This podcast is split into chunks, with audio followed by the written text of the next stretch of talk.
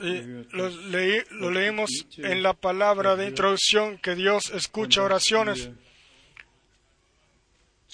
y de que nosotros Podemos ir al trono de gracia con la certeza de que nuestro Señor, como fiel, eh, como fiel er sumo sacerdote con su propia sangre, la cual él derramó aquí sobre la tierra, fue al lugar santísimo celestial y la llevó ahí ante el trono de gracia y es y se hizo sumo sacerdote según el orden de Melquisedec. Y, y es- se para ahí por nosotros también hoy en esta noche se para ahí por nosotros así de que nosotros con fe y con confianza podamos eh, ir al trono de gracia. Oh, yo tengo saludos para darle de, se puede decir de del medio mundo. Saludos de Nairobi, de Johannesburgo, de Capstown, de Kinshasa, de Bujimai, sencillamente saludos de todos lados. Nuestros hermanos están unidos con nosotros y nosotros le damos gracias a Dios de corazón por las posibilidades que nosotros tenemos a través de viajes personales, a través de escrituras y ahora también a través de transmisiones de, estar unidos con nuestros hermanos y hermanas en todo el mundo. También nosotros, de- por nuestro lado, le damos saludos a todos, sobre toda la tierra. Saludos de Chile, saludos de Perú, de Canadá, de Estados Unidos, de todos lados. Hermanos y hermanas, hermanos nos han eh, enviado saludos y nosotros desde aquí igualmente les saludamos a todos. Empezando del norte eh, de Finlandia, como ya escuchamos hoy, del hermano Schmidt, preciosos hermanos Israel, de, Israel. En Israel tenemos nueve hermanos en Israel, los cuales se reúnen zu sehen, para ver los videos y que están unidos con nosotros. Nosotros también les damos saludos a ellos de corazón. Y entonces tenemos a nuestros hermanos aquí de las tierras vecinas, de Bélgica, de Francia, de Suiza, de aus Austria, de Eslovaquia, de Rumanía y de Checoslovaquia y de todos lados. Dios el Señor quiera bendecirlos a todos. Y si entonces nosotros escuchamos que incluso un autobús vino de Rumanía eh, y entonces un pequeño, también un pequeño bus de Lyon, entonces sabemos lo que significa la palabra de Dios para nuestros hermanos, exactamente lo mismo que significa para nosotros. Ustedes saben, después de ese viaje tan grande por África, donde Dios bendijo por sobre toda medida, eh, tenemos muy buenas informaciones desde entonces, muy den eh, Städten, de todas las, eh, eh, re- las reuniones, incluso ciudades donde iglesias se habían separado, dividido, hermanos han ah, se han unido otra vez y Dios ha regalado reconciliación, gracia y sanación y estamos contentos a Dios por esto. Y después en Bratislava hubo una reunión eh, muy grande, hermanos y hermanas de, de la ciudad y también de Checoslovaquia estuvieron y Dios regaló muchas gracias. Bendijo bastante. Eh,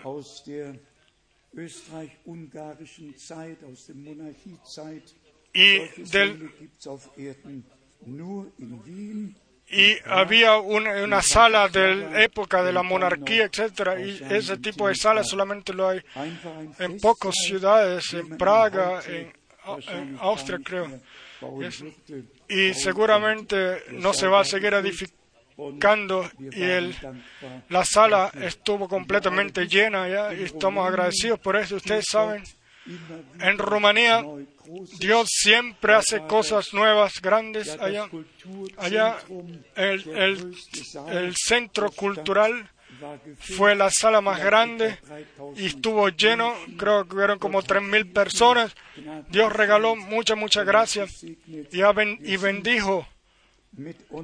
Y nosotros estamos de corazón unidos con nuestros hermanos y le damos gracias a Dios por eso, de que tengamos la posibilidad de llevar la palabra y le damos gracias a Dios de que hay gente en todos eh, nación y lengua, los cuales la palabra de la hora la creen y que también escuchan lo que el Espíritu dice a la iglesia. Y, y le damos las gracias a Dios de que nuestro hermano Ruth esté aquí con nosotros. Le damos las gracias a Dios de todo corazón. Y nosotros todos sentimos lo que significa estar unidos, lo que significa amor. Uno puede hablar de eso, eso es una cosa, pero tenerla y estar unidos eh, eh, íntimamente es algo totalmente diferente. Entonces estamos go- gocémonos en el Señor, estemos agradecidos por esto lo que Dios hace. Por otro lado, tenemos también, nos dimos cuenta de cómo la política y la religión hacen cosas conjuntas. Aquí está escrito Alá por to- para todos.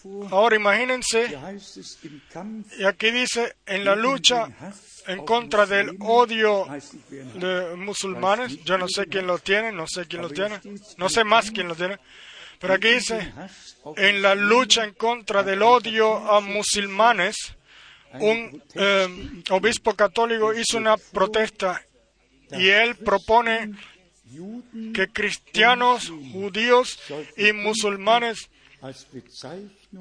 eh, deberían de utilizar todos eh, el nombre Alá para Dios. Eh, mi comentario será, mejor no lo digo, y entonces después ahí dice, Dios a Dios es igual como nosotros lo llamemos. Yo esto no lo creo. Y Alá realmente, y esto la mayoría no lo sabe, incluso aquellos los que han estudiado, no saben que Alá fue el, el Dios eh, luna, el cual eh, le traía la, la fructividad a toda eh, la vegetación, etcétera. Y ese fue el Dios en el que, al que le sirvió Mahoma y al cual él eh, le creía, le creyó. Y entonces después lo mencionó como el único Dios en Kaaba, en Meca, y que debería ser adorado allá. Pero Alá no tiene nada que ver con Elohim. Elohim es el Dios de Israel. Elohim es el creador del cielo y de la tierra. En el Testamento hebreo está escrito en Génesis 1, verso 1. Al principio creó Elohim.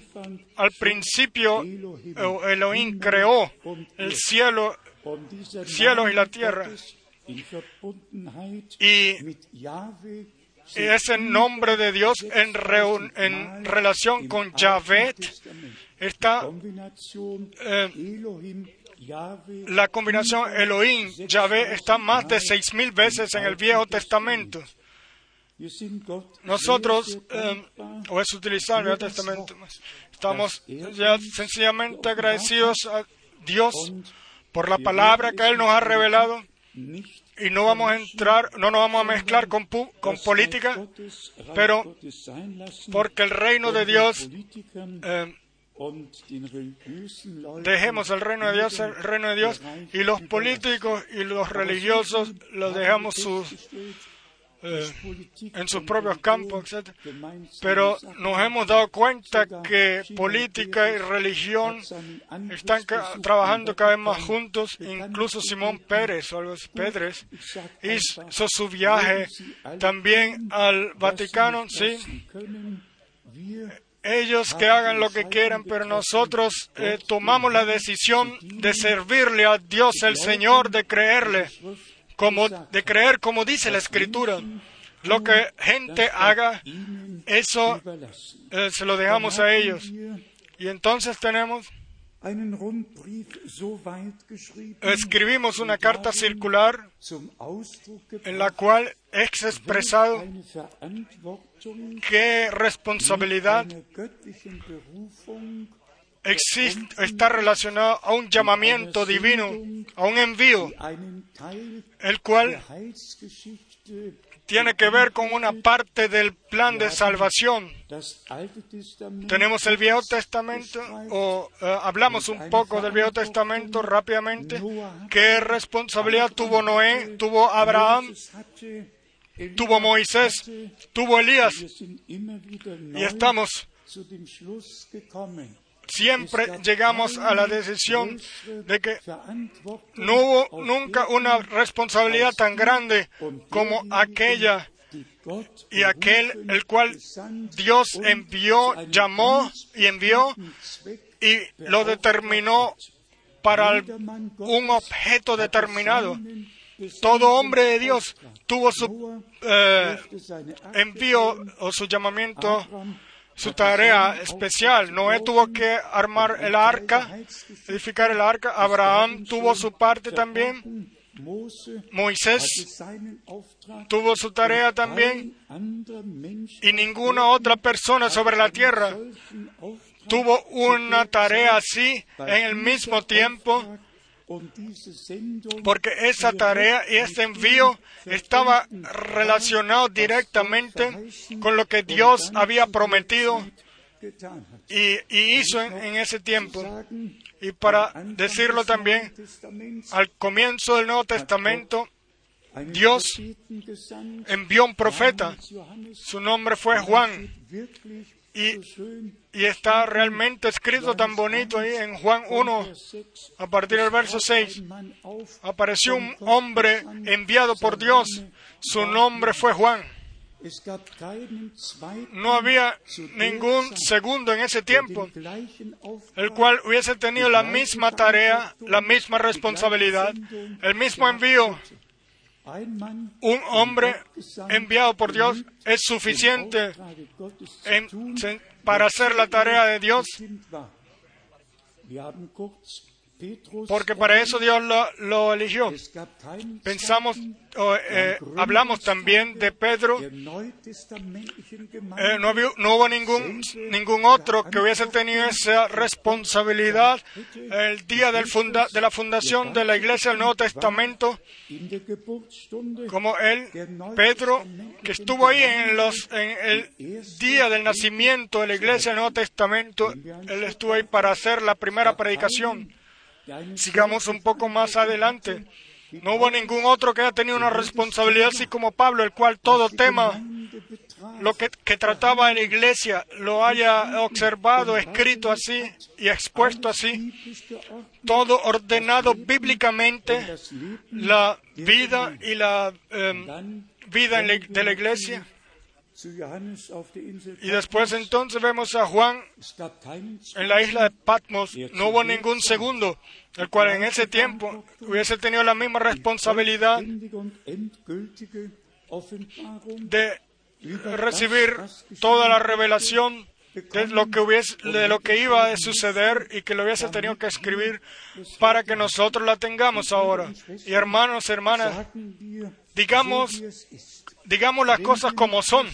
Si nosotros, si nosotros no supiéramos que Dios en nuestro tiempo eh, cumplió su palabra y, permitió que la promesa se hiciera realidad según la palabra, vean, yo os envío el profeta Elías antes de que venga el día grande y terrible del Señor. Y entonces realmente no hubo ningún otro sobre la tierra en el siglo XX, el cual el día y la hora y mes pudiera decir, el cual recibió un llamamiento divino, el cual estuviera en relación con el santo plan de nuestro Dios. Yo menciono esto por, eh, por la razón de que a nosotros todos darnos la certeza definitiva. Nosotros no hemos estado de que no hemos estado siguiendo eh, fábulas artificiosas, ni estamos siguiendo un hombre, sino que hemos reconocido la voz, eh, el tiempo y la hora y hemos visto y reconocido lo que el cumplimiento, lo que Dios había prometido y según la palabra el que toma un profeta o que lo acepta, porque él es profeta, será galardonado como profeta, recibirá el galardón de un profeta. Nosotros hemos recibido el respeto hacia la palabra de Dios y lo hemos mantenido.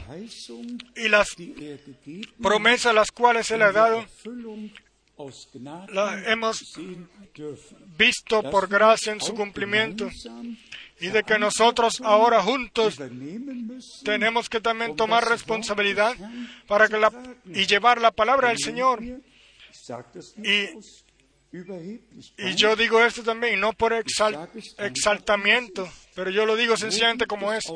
Dígame, ¿dónde hay sobre la tierra algún otro sitio donde solamente la palabra de Dios sea creída cristalina, de forma cristalina y clara?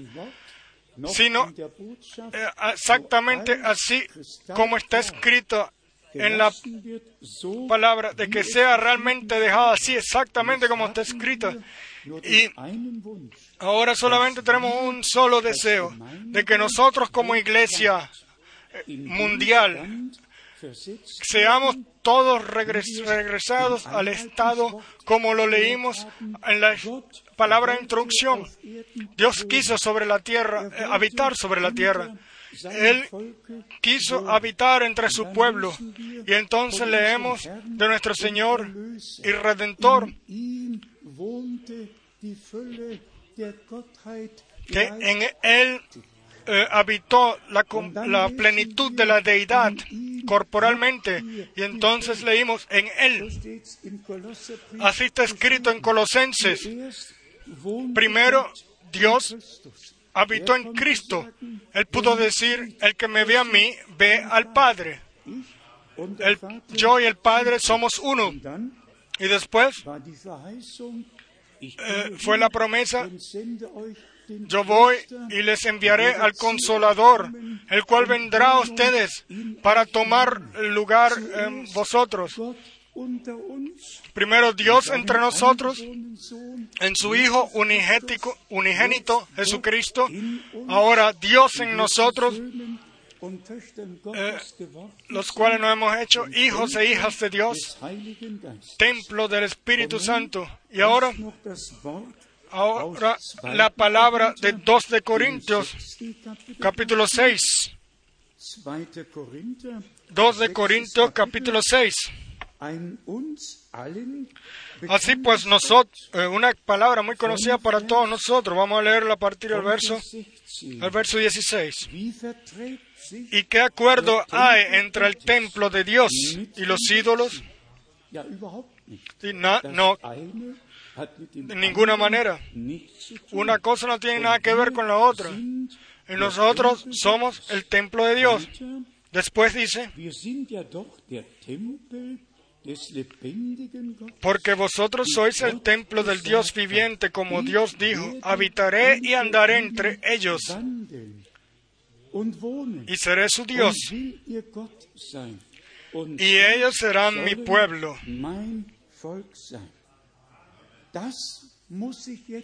Esto se tiene que cumplir ahora. Y ustedes se darán cuenta ahora a, a quién se le ha, dirigido esta palabra, o sea, a los llamados. Vamos a leer, vamos a seguir leyendo. Verso 17. Por lo cual, salid de en medio de ellos y apartaos, dice el Señor y no toquéis lo inmundo,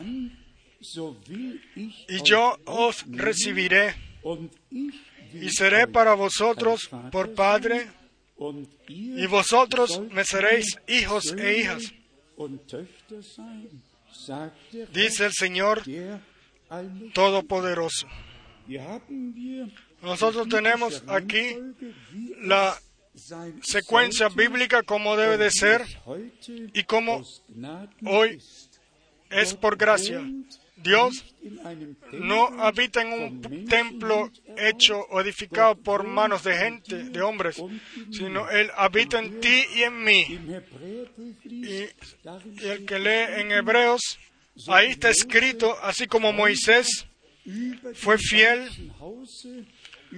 eh, sobre toda la casa que Dios, sobre el cual Dios lo puso, así Cristo es fiel sobre su casa y nosotros somos su casa, su templo, nosotros somos su templo. Un sitio de divina revelación. Ahora, Nosotros tenemos años de enseñanza Detrás de nosotros, la introducción en el santo consejo nuestro de Dios. Y ahora cada vez más se expresa, es expresado que el deseo de que Dios se quiera revelar nuevamente y en especial de que gente sean llenados con el Espíritu Santo, de que- de que sean así un templo de Dios, un templo Muss ja gefüllt sein. tiene que ser lleno, llenado. Y nosotros debemos ser el templo de Dios, llenos con el Espíritu Santo, para que Dios a través de nosotros camine y pueda caminar entre nosotros y tener su camino con todos nosotros. La palabra sobre restauración la tenemos, la hemos tomado ya muchas veces, Vamos a leer unas cuantas palabras en el Viejo Testamento y después en el Nuevo Testamento. En el Salmo 74 74 está escrito 2, en el verso 2, Psalm 74, Salmo 74, verso 2. Gedenke Acuérdate de tu congregación, la que adquiriste desde tiempos antiguos, la que redimiste para hacerla la tribu de tu herencia. Ya en el Viejo Testamento, Gemeinde und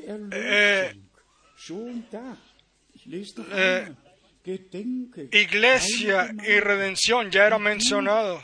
Una vez más, acuérdate de tu congregación, la que adquiriste desde tiempos antiguos, la que redimiste para hacer la tribu de tu herencia. Y después te dice en el verso 4, wild tus, enemigos vociferan en medio de, sus asamble- de tus asambleas. No, no queremos leer mucho más de esto, quizás también el verso 8. Sie haben Dijeron en su corazón, destruyámoslo. de una vez. Han quemado todas las sinagogas de Dios en la tierra. Sobre la tierra, Dios todavía no tenía ningún sitio. La gente, los hombres querían siempre ir sus propios caminos y también el pueblo de Israel. Sobre la tierra no tenían ningún puesto. De nación en nación, de pueblo en pueblo, de esclavitud en esclavitud, fueron ellos, fueron ellos llegando, eh, yendo. El camino del pueblo de Israel fue el camino más difícil que un pueblo sobre la tierra haya podido ir.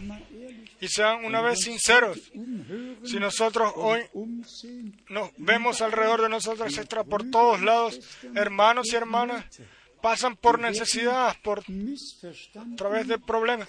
Somos malentendidos. Ninguna persona nos entiende más realmente. ¿Por qué? Porque nosotros no porque la gente no, están, no han sido llevadas a cuadrar con Dios y con la palabra de Dios, como dice un autor. Eh, ustedes, el que realmente es nacido de Dios, y este realmente no es solamente un tema, sino es algo muy, muy importante. Déjenme decirle esto muy eh, claramente. Si nosotros miramos al pasado, entonces sabemos de que mucha gente eh, han dicho y dicen de, ser, de haber sido bautizados espiritualmente. Y entonces tenemos la cita del hermano Abraham. Él dibujó tres círculos y el más pequeño en el medio era el alma, el segundo era el espíritu y el tercero el cuerpo. Y entonces dijo el hermano Abraham, muchos están en el segundo, en el segundo campo llenados con el Espíritu Santo, pero en el alma no han sido renacidos no han sido renacidos porque falta la simiente, porque falta la simiente. Y esa es la gran diferencia entre las eh, vírgenes sensatas y las insensatas. ¿De qué sirve una unción? ¿De qué sirven señales y maravillas? El Señor en, el monte, en la predicación del Sermón del Monte dijo, eh, la lluvia cae eh, sobre buenos y malos, sobre todo lo que está sobre la tierra, sobre el campo, recibe el mismo sol y, el mismo, y la misma lluvia. Y entonces se trata de la semilla, de la semilla. Solamente esa semilla que es, es eh, sembrada es la que va a producir. Y ahora llegamos al punto más el punto principal de que primero nosotros como verdaderos creyentes seamos renacidos para una esperanza viva de que el renacimiento antes del llenado con el Espíritu Santo tome lugar. Nosotros todos por nuestra experiencia lo hemos vivido, todo lo que vimos en los años 70 también y también después. Y todo lo que tuvimos, a través de todo lo que tuvimos que pasar, gente que por un lado habían sido ungidos, pero por otro lado no habían sido renacidos por Dios. Y entonces viene el momento en el cual odio y envidia y enemistad y todo se eh, produce y el viejo hombre, así como eh, eh, es otra vez, está otra vez ahí. Entonces, entonces en el Viejo Testamento se nos dijo, se prometió yo haré un nuevo pacto con ustedes.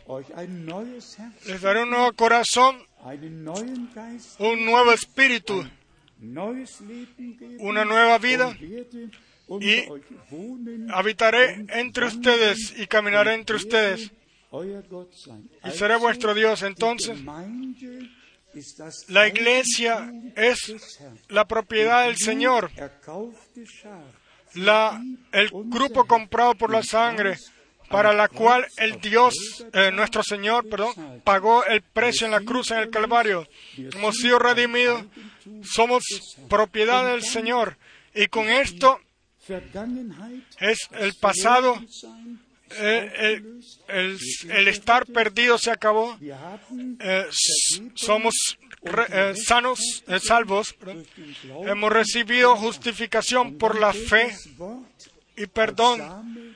Y entonces la palabra como simiente cae en nuestros corazones y es sembrada y, entonces la, la, la semilla se produce y la nueva vida de Jesucristo es la vida de Jesucristo es revelada en nosotros. Una vez más, del verso de Salmo 74, Acuérdate de tu congregación, la que adquiriste desde tiempos antiguos, la que redimiste para hacerla la tribu de tu herencia. ¿Tenemos nosotros realmente esa certeza?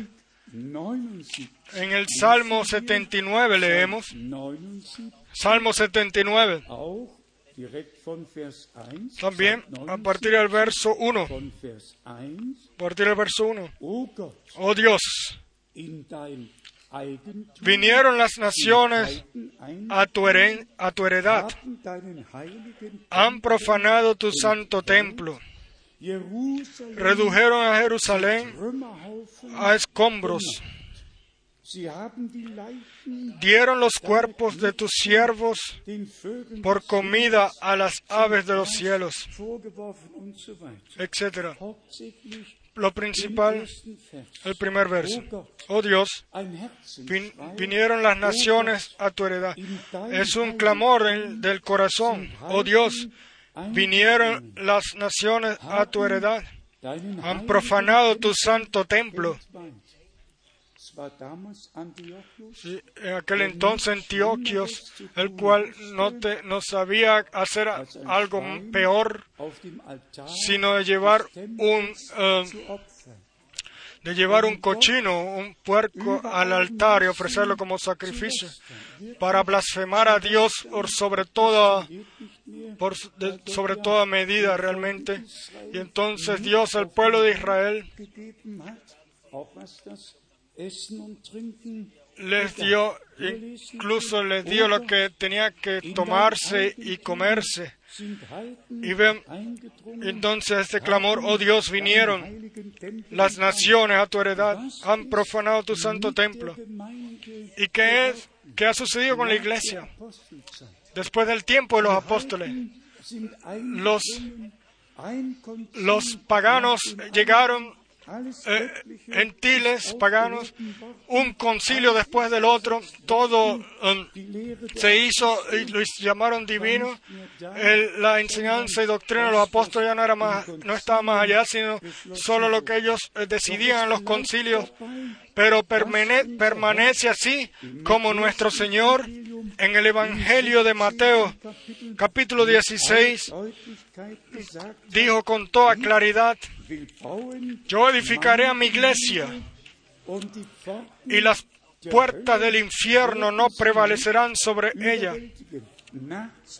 Se puede leer Matthäus 16, en Mateo 16, besonders in en especial en, en los versos 15 15 und dann bis Vers y 2. hasta el verso 20. Hier Aquí tenemos una, una, una clave, una llave, un acceso. Primero la revelación, gente dice que una cosa y otra. Aquí fue la pregunta. Y les digo, eh. ¿quién dicen los hombres que es el hijo del hombre? Unos dijeron Juan, Elías, etcétera, o Jeremías, o alguno de los profetas. Pero después vino la, pre- la pregunta de él a ellos. ¿Y vosotros quién decís que soy yo? Y vino la revelación, la respuesta, revelación.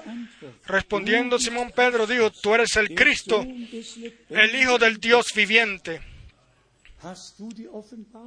¿Tienes tú la revelación? Yo lo creo. Diga una vez amén.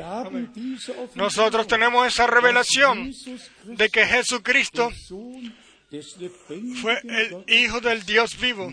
Es el Hijo del Dios vivo. Y de que nosotros en el Hijo de Dios eh, hemos obtenido eh, la entrada al, ser hijo, la adopción de hijos. Y por esto está escrito lo que eh, se cumple lo que está escrito en hebreo. Después de que guió a muchos hijos a la gloria, el Hijo de Dios pagó el precio por todo hijo e hija de Dios en la cruz en el Calvario y, les dio la adopción de hijos. Y entonces después dice, bienaventurado eres, porque no te reveló, te lo reveló carne ni sangre, sino mi Padre que está en los cielos. Y después de esta tremenda revelación leemos, y dice, y yo también te digo que tú eres Pedro. Y nosotros hemos ya hablado varias veces de esto. Aquí tenemos realmente dos palabras diferentes. Una es eh, Petros andere y la otra es Petra. Eso los puede buscar cualquiera en todo léxico. Y entonces, aquí Pedro dijo, tú eres Petras, Petros, pero de Petra, de Petra, edificaré yo mi iglesia, que quiere edificar piedra. Y Jesucristo es la piedra sobre la cual edificar la iglesia, revelación de Jesucristo. Y entonces está escrito, y sobre esta roca edificaré mi iglesia y las puertas del Hades no prevalecerán contra ella. Y a ti te daré las llaves del reino de los cielos y todo lo que atares en la tierra será atado en los cielos y todo lo que desatares en la tierra será desatado en los cielos. Absoluta, absoluto poder divino por la base, por la razón de la revelación que Dios regaló. Y para esto, el, el tomar responsabilidad ante el Dios Todopoderoso. Después leemos en especial de todos de Timoteo, capítulo 3, sobre la iglesia del Dios vivo, como, como columna y baluarte de la verdad, ninguna mezcla sino pura, eh, edificada puramente, hijos e hijas de Dios, del Dios vivo. Primera de Timoteo, capítulo 3, verso 15,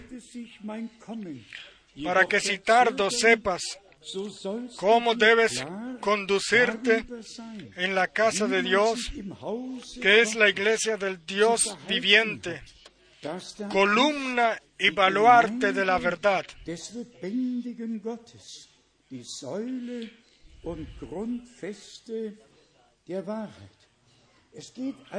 Entonces se trata de ir de escritura en escritura. La iglesia de Dios es columna y baluarte de la verdad, llevadora de la palabra de Dios Qué privilegio tan grande, qué predestinación tan grande. Y dígame, ¿hay una predestinación más grande que esa de que, que la que tiene la iglesia de Jesucristo, llevadora de la palabra de Dios, no de interpretaciones, sino de la palabra, de la palabra original. Y quieran gente decir lo que ellos quieran, sea como sea, somos llevadores de la palabra de Dios en este tiempo. Y con esto llevamos responsabilidad ante Dios como iglesia. Entonces leemos en Primera de Corintios capítulo 12, Primera de Corintios capítulo 12, a partir del verso 27 de que Dios puso en la iglesia los diferentes ministerios y entonces eh, llegamos al punto de que la restauración, que trata de la restauración de todas las cosas, si creemos que Dios envió su mensaje, nos envió su mensaje y para que todo lo sea como fue al, al final, sea como fue al principio. Y aquí tenemos nosotros el ejemplo. A través de un espíritu, bautizados para un cuerpo, y solamente en el cuerpo de Jesucristo son, eh, están los dones, están los dones del Espíritu y, y, ministerios obrando armónicamente, cuales sirven solamente para edificación de la iglesia de Jesucristo nuestro Señor. Y aquí tenemos en, capítulo 2, en especial por el verso 4, y dice que cada quien cada quien se le ha regalado un don por Dios, por el mismo Espíritu. Hermanos y hermanas, tenemos que estar en espera. Tenemos que saber que Dios prometió esto, que esto es para nosotros, que esto nos pertenece, que esto es nuestra propiedad, porque la iglesia debe y será realmente al final así como fue al principio. Y entonces tenemos aquí, en el mismo capítulo, en 1 Corintios 12, a partir del verso 27, vosotros pues sois el cuerpo de Cristo y miembros cada uno en particular.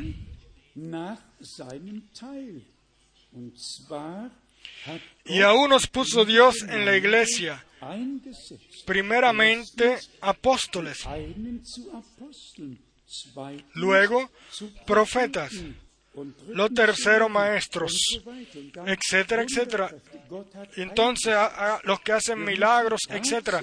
Pero Dios puso, tenemos que realmente comenzar a orar.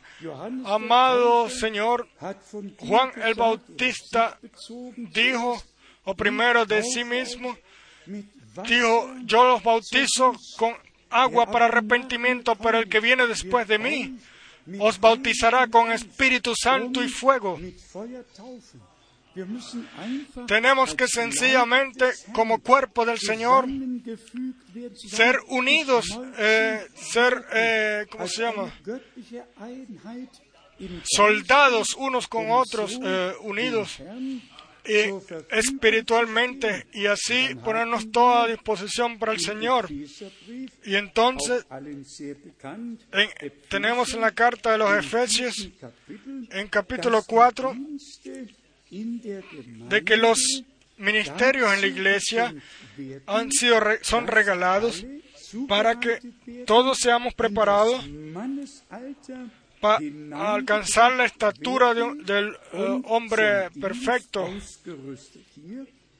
Aquí, en Efesios capítulo 4, directamente a partir del verso 11, después por lo menos hasta el verso 16, donde aquello, lo que el Señor le regaló a la iglesia para edificación, es para nosotros y nosotros por gracia lo podemos vivir. Vamos a leer a partir del verso 13. Hasta que todos lleguemos a la unidad de la fe y del conocimiento del Hijo de Dios, a un varón perfecto, a la medida de la estatura de la plenitud de Cristo.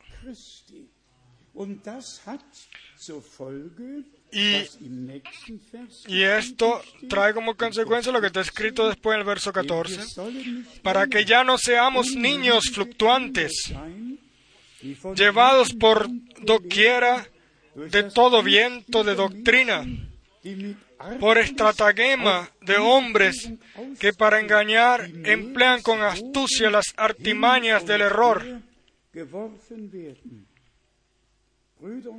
Hermanos y hermanas, tiene, tiene que sencillamente ser dicho. En las últimas reuniones,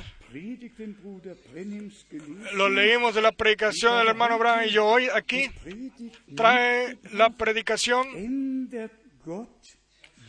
¿Cambia Dios alguna vez eh, su, eh, su parecer sobre su palabra? ¿O cambia Dios su palabra?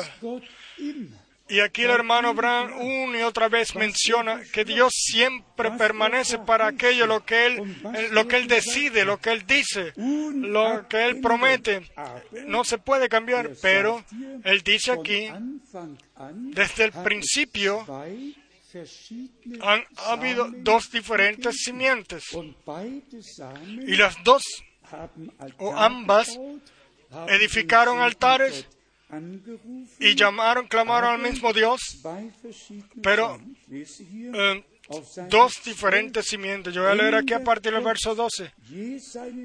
¿Cambia Dios alguna vez su parecer sobre su palabra? Y después dice, puede Dios decir algo y después explicar, me, eh, eh, me duele de que yo eh, dije eso. Sencillamente no puede ser. Lo que Dios ha dicho, esto es para siempre. Y entonces Después dice, puede Dios eh, eh, retractar su palabra después de que Él haya dicho. No, Él no lo puede Er hacer. Él no lo necesita hacer. Esto es eh, precisamente lo que no se puede cambiar, lo que permanece eterno, lo que Dios ha dicho en su palabra. Y después leemos aquí, Israel en el Viejo Testamento es una sombra de la novia del Viejo Testamento, del Nuevo Testamento. Ella es elegida, ha sido eh, sacada del mundo y se encuentra en el camino hacia Canaán. Claro, Nosotros todos hemos sido sacados del mundo, hemos dejado el camino an- a- ancho, espacioso y podemos seguir al Señor ahora. Y entonces llegamos aquí a algunos puntos, los cuales el hermano Abraham mencionó y hace comparaciones. Voy a leer a partir de la, de la página Wir 14, können sehen, dass Podemos ver que siempre, und eh, si se trata de lo natural o lo espiritual, en la iglesia, en- iglesias y organizaciones, eh, siempre hay un choque. Siempre hay un choque como en aquel entonces con Caín y Abel, Isaac y Jacob y Ismael Esaú y una y otra vez. Y esto es porque hay envidia. Hay envidia y esta envidia eh, propina que o produce eh, comparaciones naturales Thema, y después el hermano Brown llega al, al tema muy conocido cuando Abel, contrariamente a Caín le llevó un sacrificio agradable a Dios y él lo confirmó, Dios lo confirmó, el cual se inclinó y tomó su sacrificio. Entonces comenzó la envidia, se produjo envidia en Caín. Er Él él fue, eh, envi- tuvo envidia de su her- hermano y lo mató, lo asesinó. También esto tenemos que tener realmente cuidado, tener realmente mucho cuidado de que en nosotros, de que en nosotros nada se produzca así. Y después dice aquí, comenzó al principio cuando lo natural y lo espiritual se encontraron. Eh, y con todo eso, Caín y Abal, ellos adoraron al mismo Dios. Los dos eh, traer, edificaron un altar. Seamos sinceros, todo el mundo dice que son eh, eh, creyentes a Dios. Cultos existen sobre toda la tierra y todos tienen la misma Biblia y todos oran. Pero pensamos en lo que nuestro Señor dijo en el Evangelio de Juan, capítulo 4, el verso 24. Dios busca adoradores que le adoren a Él en espíritu y en verdad. Y el Señor eh, lo dijo, si ora, cuando oren, cuando oren, oren, no oren con muchas palabras. Y aquí dice entonces el hermano Abraham, por esto, él llevó a un cordero y Dios eh, como sacrificio y Dios lo, lo aceptó. Abel lo hizo por fe, por revelación. No hay ninguna otro, ningún otro camino. Carne ni sangre te lo reveló, sino mi Padre que está en los cielos. Verdadera fe es revelación. Viene de Dios y guía de regreso a Dios. Y después dice aquí, sí, y bueno, ya lo leímos, ah, no hay ningún otro camino. En aquel entonces la Biblia todavía no había sido escrita. Entonces ustedes ven que el origen de la justicia es la, la, la verdad revelada de Dios. Y en esta está edificada la iglesia del Dios vivo. No solamente revelas verdad que nosotros leemos sin recibir la revelación de ella, sino la palabra viva, la palabra revelada como verdad, como divina verdad a ti y a mí revelada. Y después seguimos leyendo. Beachtet, durch Ponga Glauben atención, por fe, Abel, llevó un sacrificio más agradable, agradable. Pero el que no había entendido completamente, creyente que no había entendido mucho, pensó en que la obra eh, sería de sus propias manos y él trajo muchos frutos, etcétera. Pero Dios no lo reconoció. Y después el hermano Abraham aquí llega a la comparación con Abraham, con Moisés, con todo lo que ya fue en el Viejo Testamento. Hasta Coré y Datán en contra de Moisés se pusieron y como una cosa guió a la otra y como el pueblo de Dios una y otra vez eh, se producía problema porque dos diferentes líneas existían. Y después el hermano Abraham dice, cuando Judas y Jesús se pararon uno al frente del otro, hubo un choque. Uno era el Hijo de Dios, el otro, discúlpenlo, pero el hermano Abraham lo dice aquí, el hijo de Satanás. Y como en Caín y Abel, también en ellos hubo un choque, ¿sí? Sí, ellos eh, eh, chocaron. Y después llega a Isaac y Jacob, eh, perdón, Jacob y Esaú, etc. Y después en la página 17 dice, pongan atención que el origen siempre de esto fue de que de que la- los naturales or- eh, odiaban siempre a los espirituales. Eh, Caín tuvo que, quiso, o tuvo que odiar a, a Abel y Cora a Moisés. Y Judas odió también a Jesús.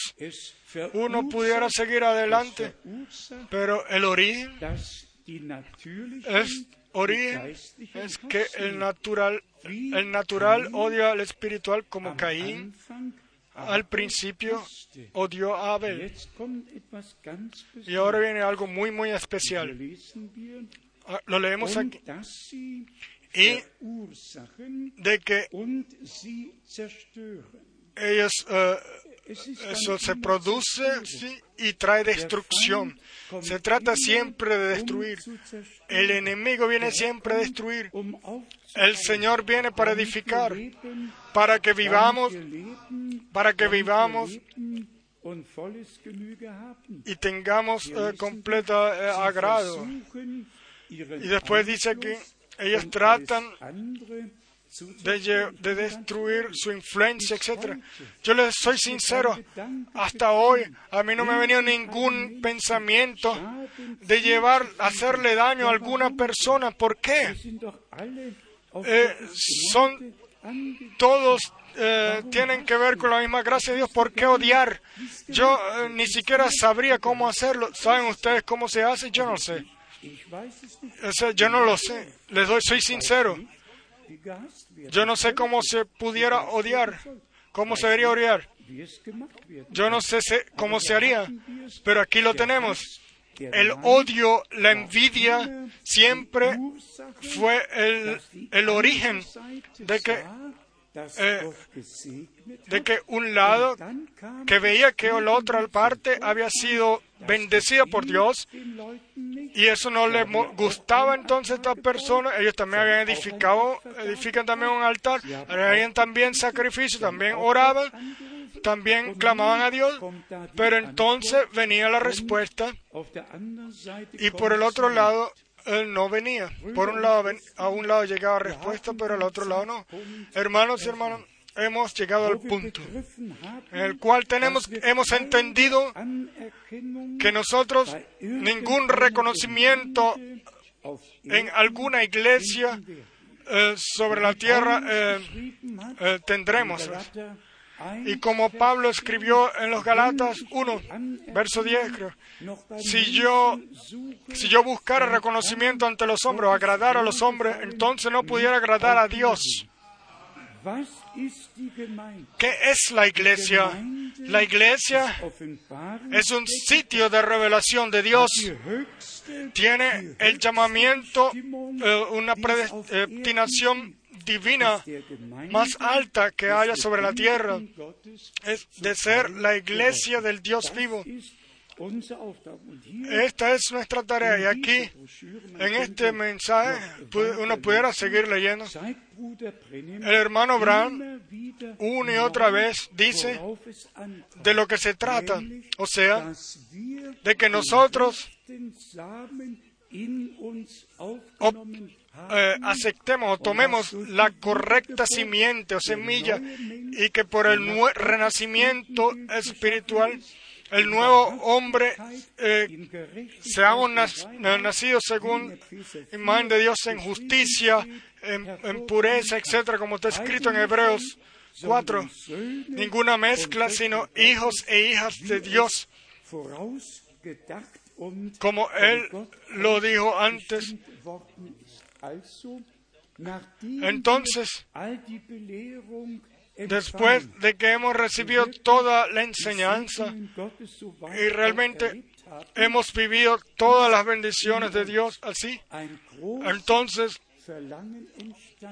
se produce un corazón, eh, un deseo grande en nuestros corazones de que Dios venga a su con su derecho en nuestra vida, nuestra en nuestro medio, de que Él realmente venga con su derecho y de que todos tomamos, tomemos nuestro puesto según la Escritura, en especial ustedes, preciosas hermanas, ustedes saben de qué forma el hermano Abraham les mostraba el puesto a las hermanas, las cuales Dios eh, les había pensado para ellas y ha pensado para ellas. Yo lo dije aquí hace poco. Nadie puede estar más agradecido que las hermanas, que las mujeres, de que Dios al hombre le haya dado toda la completa responsabilidad.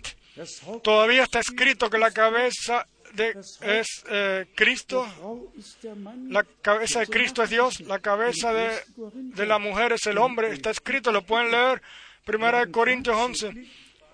Nosotros tenemos el divino orden ahí, aquí en la Santa Escritura.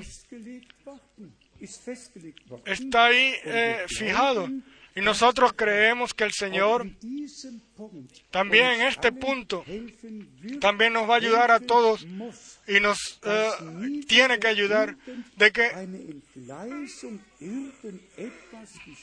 de que no suceda nada el cual al nombre de Dios le traiga deshonra, sino que todos los que ahora quieran ser llenados con el Espíritu Santo, de que realmente eh, hayan reciban un nuevo corazón, nueva vida, y de que solamente en el divino de, en, la armonía divina, los dones espirituales y, tareas sirvan para edificación, etc. Nosotros todos conocemos todo ya. Lo uno eh, pertenecía a lo otro. Y todavía está escrito de que servían para eh, consolación, para precaución. Sí, todo está escrito en Primera de Corintios, capítulo. Y entonces después tenemos, y claro, lo vivimos, de que lo que Dios había pensado y de que la propia voluntad, la propia voluntad se metió y a través de la propia voluntad suceden cosas horribles sobre la tierra. Lo peor sucedió en el cielo. Se puede leer sobre el, caso Luci, eh, o la caída de Lucifer. Está escrito en Isaías, en Ezequiel, cuando él su propia voluntad la quería imponer. Y entonces sucedió la caída. Y él trajo todo consigo, quizás una tercera parte de los ángeles consigo mismo, los cuales están bajo su influencia. Y aquí está el punto, hermanos y hermanas. Nosotros en este sitio también lo hemos vivido. La propia voluntad trae destru- destrucción y se lleva gente consigo. Se lleva gente consigo y entonces comienza la enemistad y odio. Y por esto la precaución de permanecer en la palabra, en el Señor y poner atención de que ninguna propia voluntad más, sino eh, eh, ordena o, nicht o que se haga tu voluntad solamente, Señor. Y yo casi que ni lo quiero decir, pero nosotros en este sitio hemos vivido. Años de divina eh, bendición celestial hasta que realmente vino la propia voluntad y realmente eh, comenzó una destrucción como nunca antes eh, uno lo, lo había conocido. Ya yo lo leí aquí y yo me decidí de hacer esto por última vez. Yo de los días eh, hermosos, de los días del tiempo bendecido donde dones y ministerios unos con otros, bajo la inspiración del Espíritu Santo, como bendición y edificación de la iglesia servían. Yo traje algunos aquí de los que fueron escritos o de lo que en aquel entonces con el así dice el Señor se no- nos dijo. Primero, mi pueblo, escuche, escuchad mi voz en este tiempo. Ustedes viven en un, en un tiempo glorioso y maravilloso.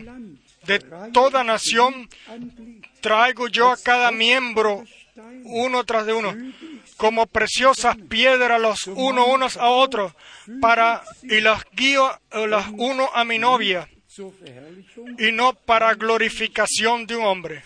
15. Esto fue el 15 de agosto de 1970. So spricht der Y después, otro, así dice el Señor, mi pueblo, yo he puesto la piedra, el fundamento principal, fundamento en vuestro medio. Ha sido claramente puesto. Con celo he cuidado de mi pueblo, de mi obra, y no he dejado que las que los límites sean eh, quitados. 72. El, 72 el primero, eh, 11 de enero del 72 fue eso. Y ahora la siguiente, así dice el Señor, mi pueblo, de cierto os digo que ustedes son como los eh, águilas de Dios. Ustedes son los que han escuchado palabras de ángeles. ángeles.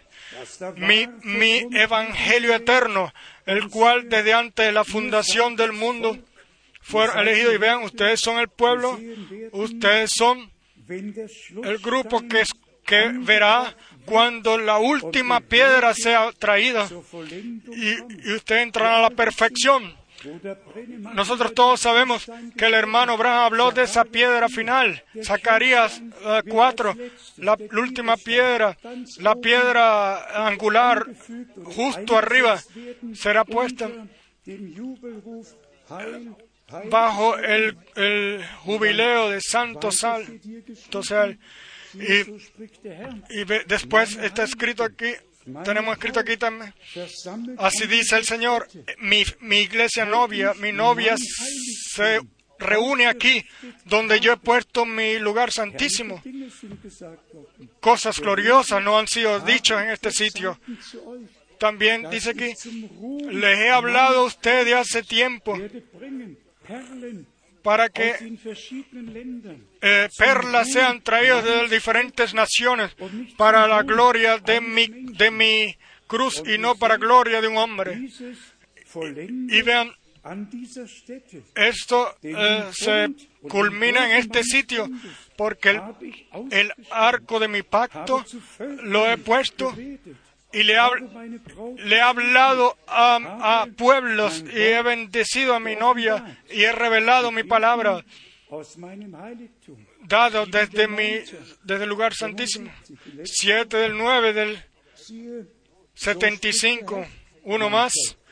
Vean así dice el Señor mi pueblo sean consolados en esta hora porque sabed que mi gracia está sobre ustedes y yo en esta hora yo planeé esta hora y este día mi gracia está sobre ustedes. Y una y otra vez yo los visito a ustedes. Oh que vuestros ojos sean abiertos y que pudieran ver el arco de mi pacto eh, eh, extendido sobre este sitio por todo el tiempo y no solamente ah, solamente esto en la columna no solamente en la columna de, eh, de, de la nube estoy yo aquí y yo me pongo aquí me he puesto aquí en- sobre esta plataforma. Warum habe ich 1900 del 76 1976 fue esto. ¿por qué yo dije esto antes lo que dije con mucho dolor con mucho dolor quizás va a ser la última vez que lo diga pero con gran dolor entonces vino el día vino la hora donde entonces de estas bocas ya no hablaba más el Señor. Sino entonces venían palabras de destrucción y una y otra vez destrucción. ¿Y cuando sucedió? Cuando, eh, yo lo quiero es, lo digo aquí por precaución por toda eternidad, si alguien. Se eh, aparta de la iglesia, se aparta de Dios, Él se separa de la guianza del Espíritu Santo. Los dones tienen que siempre estar eh, eh, tienen que ser para edificar la iglesia y tienen que ser obrados en la iglesia, no por fuera de la iglesia. Siempre, lo digo una vez más, siempre, solamente en la iglesia, porque en la iglesia Dios puso los ministerios y los dones. Ah, También muy, muy importante, preciosos hermanas y hermanas. Miramos atrás, miramos, miramos a los años 70, a los 80, a los 90 y ahora en el tiempo en el cual estamos viviendo. Y ahora, eh, yo no quiero decir mucho de esto, pero manténganse fijos. Pero tengo que decirlo porque justo ahora en los últimos días se ha hablado mucho del 1979, etcétera, de los que ha sucedido. Y déjenme decir esto muy claramente, yo no voy a entrar en detalles, pero la misma persona a través del cual Dios habló, realmente en el momento en el cual el enemigo tomó posesión de ella, le tuvo la valentía, vino a la oficina y 82 de las profecías las cuales ella hizo a través de los años, ella los rompió del libro donde estaban escritos, los rompió y los botó en la papelera. Yo no quiero decir más de esto, pero yo solamente digo esto una sola vez. En el momento en el que una persona aunque sea la persona que lleve el don más grande y tenga la unción más grande como ningún otro, en el momento en que esta persona pone su propia, su propia voluntad, la, su propio pensamiento, los mete, entonces ya es muy tarde. Entonces, vean, Lucifer fue el ungido. Él tuvo más que decir, tenía más que decir que Gabriel, etcétera. Y todavía él hoy tiene su gobierno, el cual él quiere eh, eh, destruir todo eso. Pero entonces vino el gran problema después de la separación de la iglesia, después de la separación de la iglesia, de la iglesia. Entonces vino, entonces ya se acaba todo. Entonces esto todo se acabó y la gente era enviada a sus casas. Y entonces venían calumnias, calumnias que se han hecho de nosotros como nunca antes se han escuchado sobre la tierra. ¿Y por qué?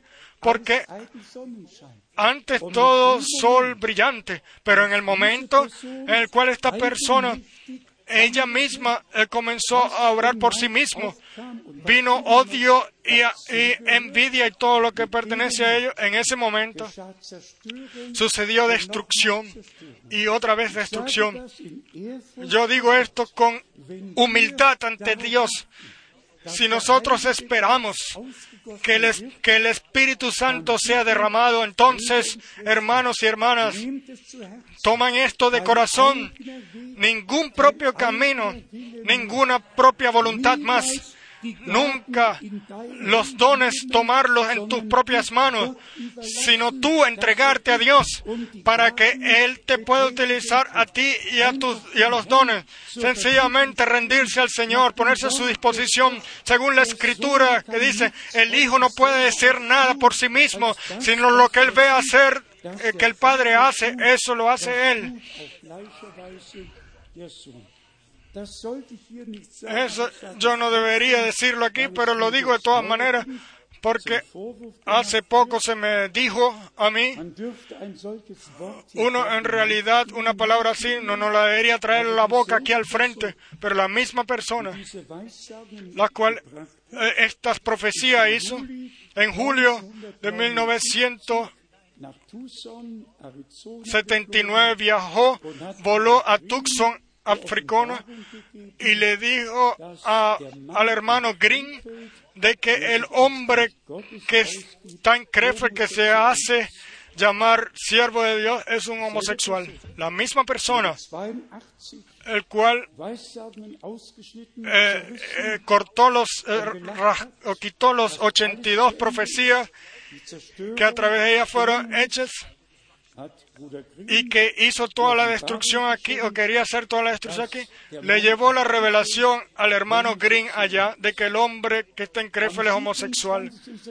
El 27 de septiembre de 1979, el hermano Sor y el hermano Green enviaron una carta a todos los hermanos en el, dentro de, las iglesias del mensaje y en el cual le dijeron si, si, por, si, si uno debería de seguir aceptando al hermano, al hermano Frank. Y vean, así comenzó la muerte espiritual, la muerte de... Y hasta hoy solamente es, es eso lo que existe, calumnias y todo lo demás. Y yo solamente le digo esto hoy con una intención de que Satanás fue un asesino desde el principio, asesino y asimismo se hace asesino, asesinamiento de carácter. Y todo lo que se pone a disposición de eso solamente llevan destrucción y destrucción. Nosotros tenemos diez minutos más y la escritura, la cual es Satanás, esta mujer, eh, eh, se hace decir, está en Primera de Corintios, capítulo 7, el verso 10, y después en especial el verso 11. Pero a los que están unidos en matrimonio, mando no yo, sino el Señor, que la mujer no se separe del marido. Y si se separa, en alemán dice, pero si se ha separado, quédese sin casar o reconcíliese con su marido.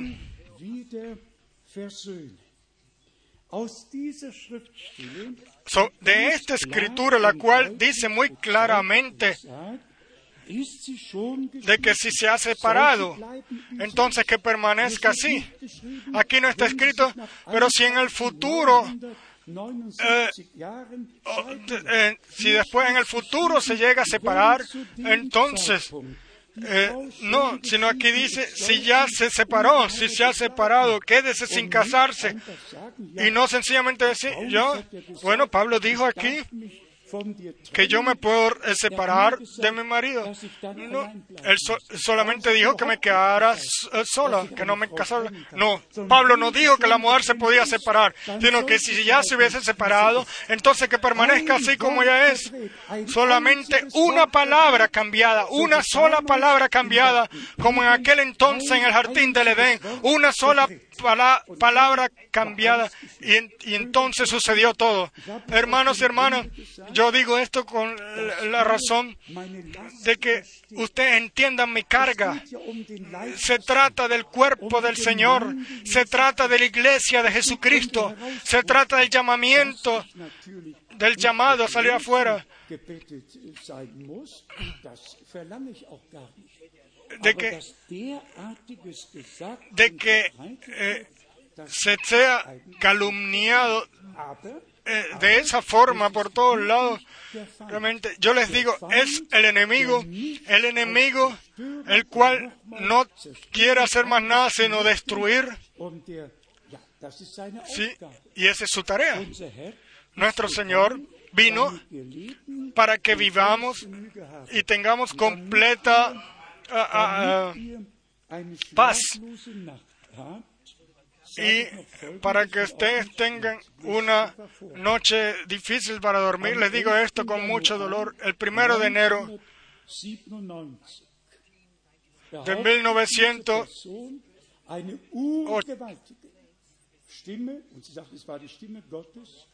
97, creo. Esta persona dice que escuchó una voz de Dios y le dijo entonces a su eh, hija mayor, le dijo, porque tú no te separaste de tu marido en aquel entonces, entonces yo ahora te separo de tu hijo, de tu esposo, de tu esposo y tú vas a vivir. Esta hija mayor tenía tenía eh, cáncer y no se veía las cosas bien y entonces se dijo que ella se separara de su marido y entonces viviría, sería sana. Y eso no fue suficiente, esto no fue suficiente. La sanación no vino de este eh, cáncer en los pulmones, sino que fue cada vez peor. Y entonces, después, vino, se hizo el divorcio, se metió el divorcio en julio 1997, de 1997 und dann geschah etwas ganz Furchtbares. y entonces sucedió algo horrible. Sencillamente decir, digo, si tú te has separado y no has sido sanado, entonces tienes que. Divorciarte, completa, divorciarte para que seas sana. Y vean, ya se había hecho una fecha, etcétera, creo que fue en noviembre de und der 1997. Mann erschien nicht zum Y vean, la persona, el hombre no vino con intención para esa fecha, para divorciarse, porque él no se quería divorciar. Y vean, en diciembre del 97 murió la hija con cáncer en los pulmones. Y después de cuatro días fue que su, su esposo lo supo. um Y yo digo esto con, inten- con intención, para que vean lo horrible que es Satanás. Y, y- si Satanás, cuando Satanás tiene, toma la influencia de una persona, entonces se acabó todo, se acabó todo. Y los hijos, los cuatro hijos de ese hombre, dicen o creen que su mamá debió morir porque su papá no se dejó, no se quiso divorciar. Imagínense, tan lejos llegó esto. Es la primera vez que yo digo esto claramente y altamente en este sitio. Hermanos y hermanas, una vez más, los precaudos, los amonesto en el nombre de Jesucristo nuestro Señor. Todo lo que hace Dios tiene que suceder en la iglesia.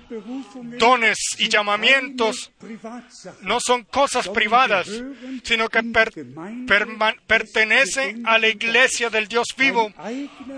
Ningún eh, ningún camino propio, ningún eh, una voluntad propia más, sino Señor, tú hagas tu voluntad solamente. Resumamos de lo que se trata. Dios tiene una iglesia sobre la tierra. Pero Satanás se hizo, tomó el derecho precisamente a nosotros de, eh, de destruirnos. Satanás, él deja tranquilo a todos los pueblos, sino que él viene y se echa sobre el pueblo de Israel. Satanás deja a todos los pueblos tranquilos, pero él se viene y se echa en contra de la iglesia de Jesucristo nuestro Señor. Vamos a discernir y como el hermano Abraham en esta predicación dice claramente, cuando estas dos se encuentran, estas eh, dos eh, partes se encuentran, hay un choque. Pero el que es de Dios escucha las, las palabras de Dios. Él toma lo que Dios en su palabra ha dicho. Él no se deja, em, em, no se deja parar por ningún ningún asesinato de carácter, etcétera, ni calumnia, etcétera. Él no escucha esas cosas, sino escucha solamente lo que Dios ha dicho en su palabra. Y así nosotros sencillamente seguimos adelante, hermanos y hermanas, y nosotros esperamos que ustedes por lo menos puedan entender un poco.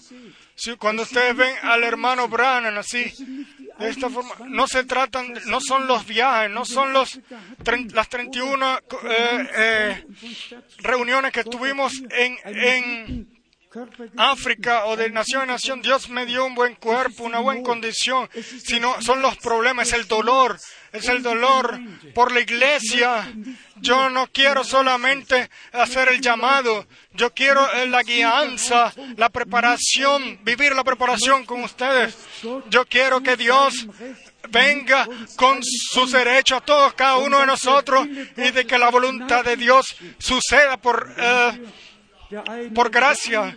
Y si uno o otro hace algo cual no es eh, bueno ante Dios, pero entonces tenemos de todas maneras un, un fiel buen sacerdote, así está escrito, un mediador, pero eh, pero el que, el que peca con intención y, y, y, y, siempre tiene una intención en aquello lo que hace, ahí se acaba la posibilidad, ahí se acaba todo.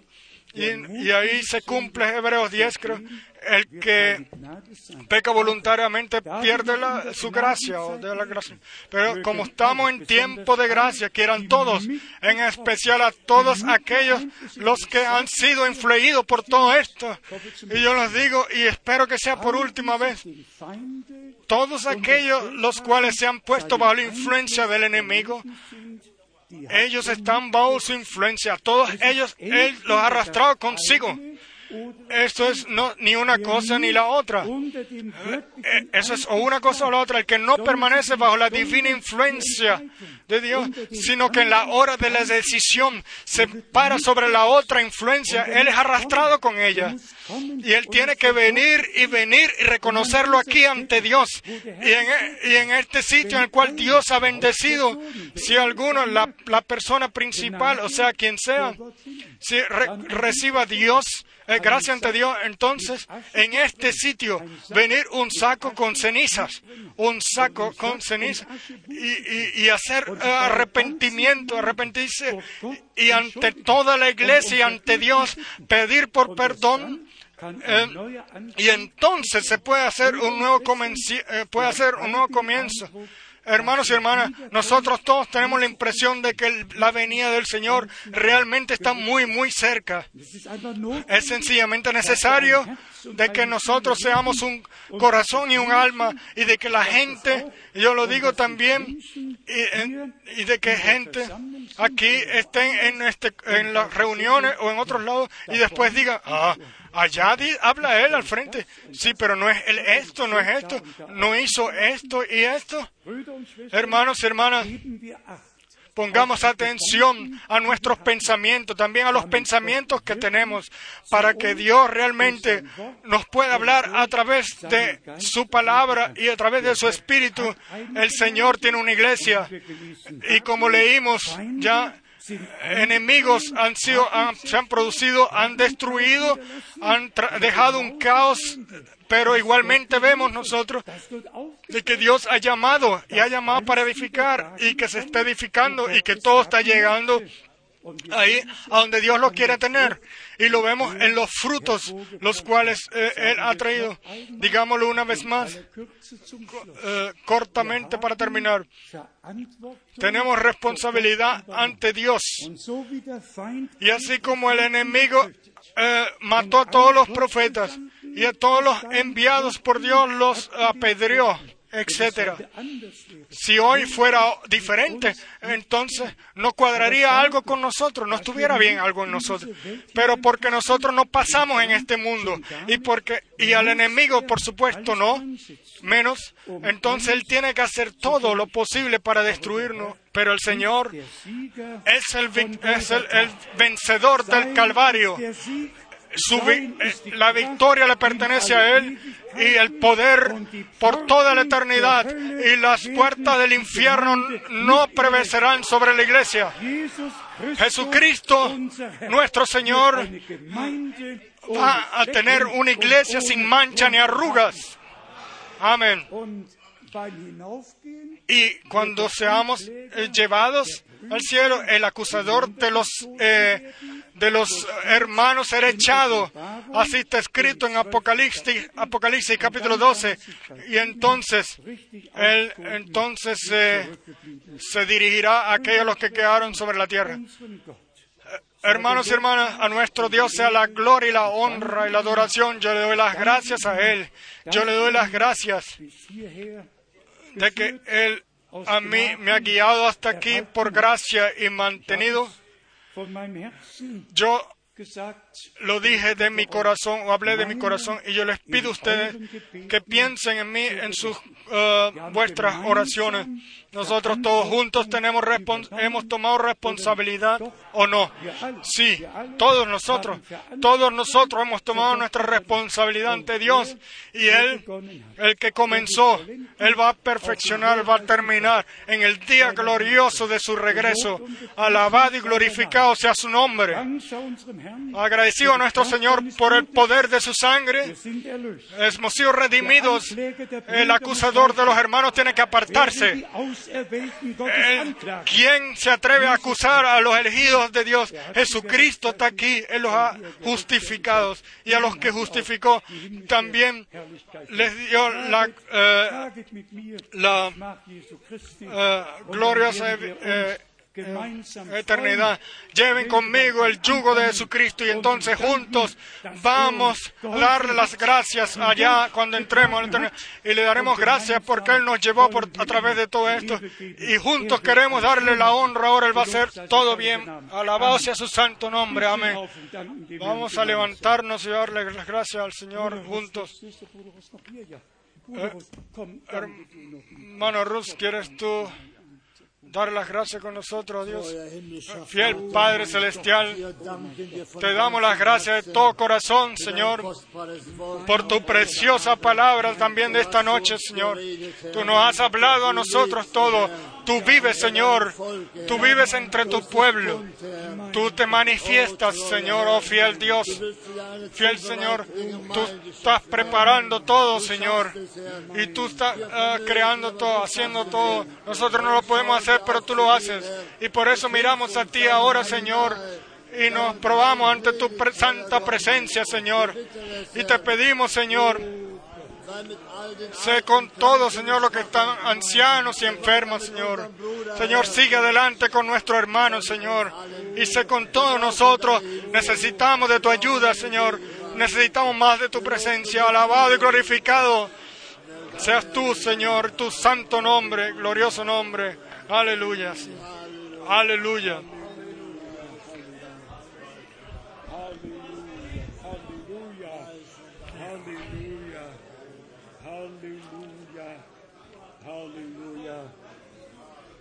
Nuestro Padre Celestial, yo también te quiero dar las gracias de corazón. Tú has ayudado, Señor. Tú nos has llevado a través de todo. Te doy las gracias por tu palabra, por tu palabra revelada, por tu santa voluntad, la cual tú nos has manifestado a nosotros aquí. Y tú vas a destruir la obra del, del diablo. Tú vas a culminar tu propia obra. En el día glorioso de tu regreso, el tuyo es el poder, tuya es la victoria, tuya es la gloria por toda la eternidad. Satanás es un engañador, Satanás es- eh, ha, sido vencido, amén. La victoria de Dios es revelada en el santo nombre de Jesucristo. Aleluya, aleluya. Preis und Ehre. Alabanza y honra, alabanza y honra.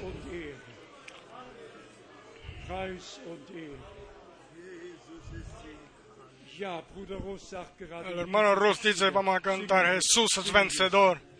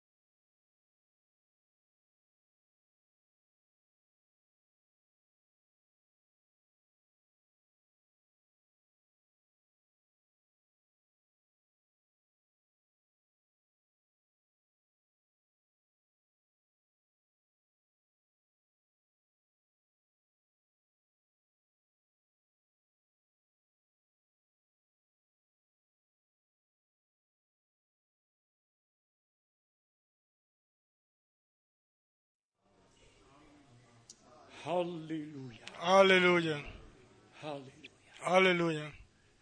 Uns. Alabado sea nuestro Dios. Aquí tenemos peticiones de oración para enfermos, los cuales le vamos a llevar también al Señor.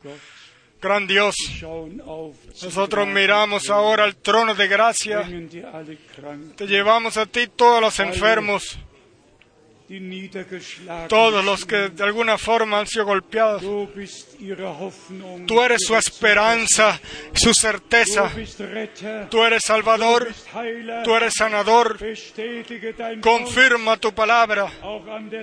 También en la, en la tía de nuestro hermano, ben- quieras tú confirmar tu palabra en todos lados, en todo sitio, amado Señor.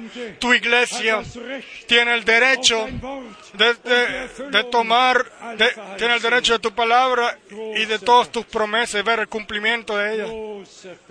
Gran Dios, gran Dios.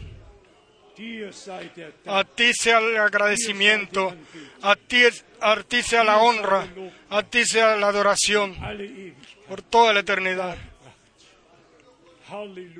Aleluya.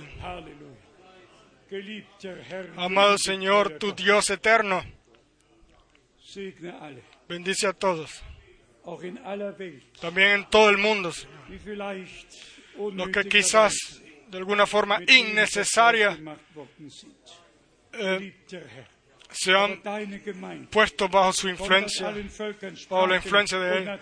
Pero amado Señor, tu iglesia viene de toda nación, pueblo y lengua. Y el mismo asesinato de carácter que se ha hecho, que se hace en todo el mundo. Igualmente, al mismo tiempo te pedimos, Señor, sana todo dolor. Libera, Señor, las ataduras. Bendice, haz un nuevo comienzo aquí en Krefeld y aquí en la en nación y en toda Europa y sobre toda la tierra, en todo el mundo. Quieras revelarte, reve- revela que tú eres el victorioso y que tú eres el que tiene la última palabra. Aleluya. Bendice también al hermano. El cual eh, leímos su ejemplo, el cual está aquí sobre la plataforma. Bendícelo y sé con él. Bendice a toda su familia. Bendice a todos, oh Señor.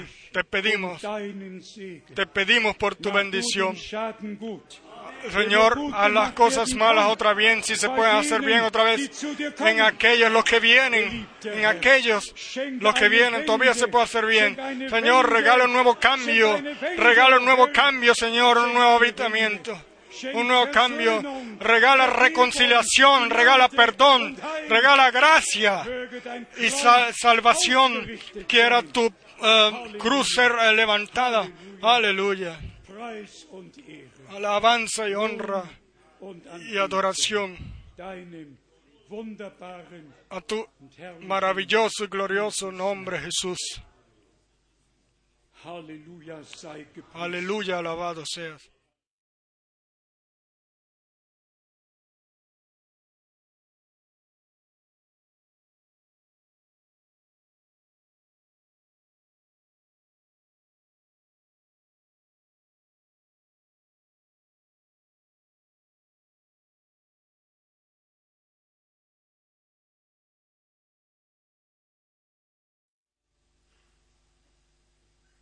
Amén. Amén. Dense la mano uno al otro y deseense que Dios los bendiga hasta mañana. Hasta mañana. Vayan con el Señor y su gracia.